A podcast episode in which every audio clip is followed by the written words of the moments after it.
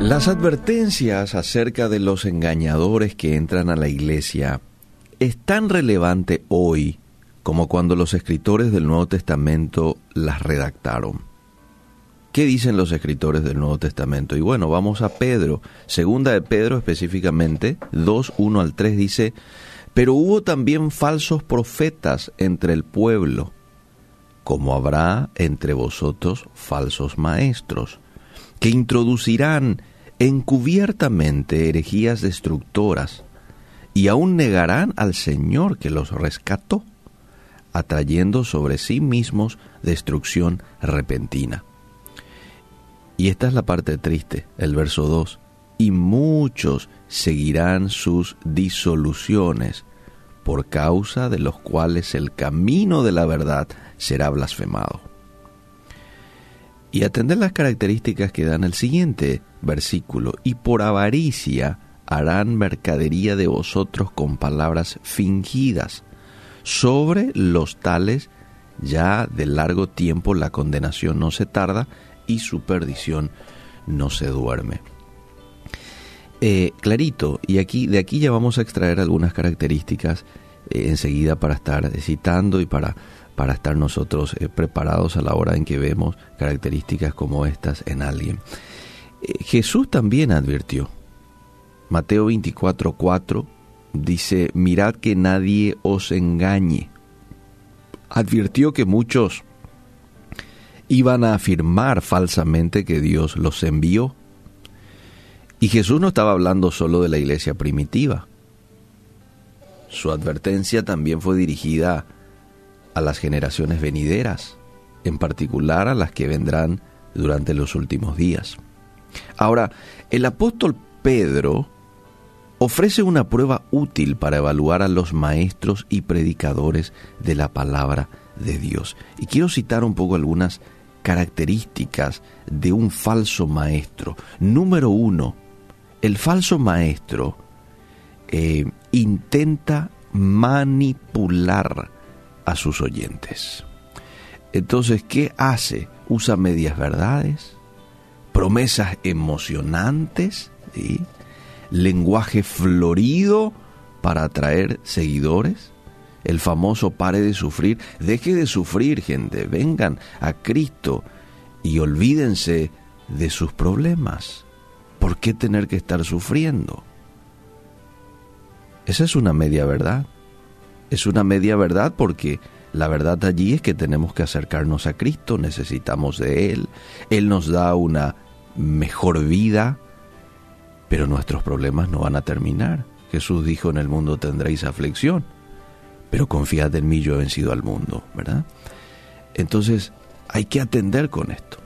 Atención, que nadie le manipule a usted, que nadie use media verdades con usted. Y si lo usa, entonces que usted tenga la suficiente eh, sabiduría, discernimiento en saber diferenciar una cosa de otra. Debemos estar en guardia, en especial contra la doctrina que niega la verdad de la Biblia. La segunda característica de un falso maestro es de que este tipo de personas van a tener problemas morales. Tienen problemas morales. Atención también con este punto que es muy importante. La mayoría de esas personas van a ser también codiciosos y materialistas. Nos dice el texto, habla de avaricia. Entonces, si nosotros observamos estos hábitos en la vida de un líder, debemos rechazar su enseñanza. ¿Mm? Siempre está enfocado en el dinero, en tener más, y, te habla siempre desde esa perspectiva nomás, ¿verdad? Aquí entramos un poco también a hablar de esto que hoy en día se menciona mucho, que tiene que ver con la teología de la prosperidad. Venga que el Señor lo quiere este, levantar, prosperar y esto. Y, en cierta medida eh, eh, es, cierto, ¿verdad? Por eso estamos, hablábamos recién de usar medias verdades. Porque sí, Dios nos quiere levantar, Dios nos, nos quiere hacer crecer, pero eso no es una característica que necesariamente se debe dar en un hijo de Dios. No, a veces un hijo de Dios también pasa por desiertos. Eh, no siempre el hijo de Dios va a tener el auto del año o la super casa, ¿verdad? Este, en ocasiones puede que sí, pero no debe de ser una característica necesariamente de un cristiano. Entonces cuando alguien te dice, no, esto tiene que ser así, ¿verdad? El cristiano tiene que avanzar, crecer, tener. Entonces ya, ya raya lo que la Biblia eh, enseña.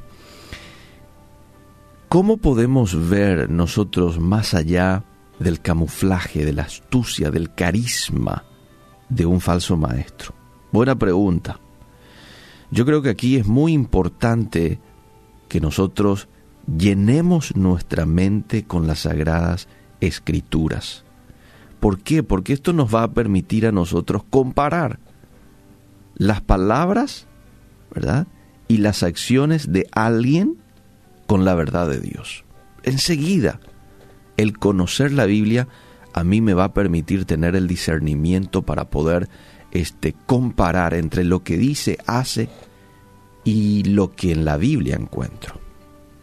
Sigamos el consejo del salmista y atesoremos la palabra de Dios en nuestro corazón para eh, que no pequemos contra Él. Eso dice el salmista, Salmo 119, en mi corazón he guardado tus dichos para no pecar contra ti.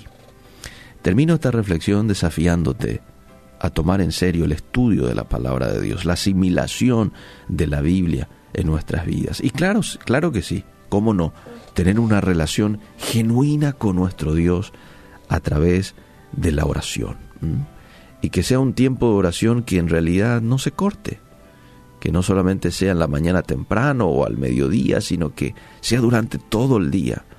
Y estoy seguro de que Él también llena de sabiduría y de discernimiento al hombre y a la mujer piadoso piadosa. ¿Quién es la mujer piadosa o, o el hombre piadoso? ¿Quién es? Es una persona que camina cerca de Dios.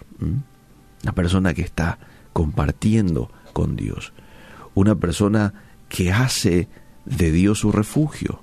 Es aquella persona que está bajo las alas del Altísimo, como dice el Salmo 90. Esa es una persona piadosa.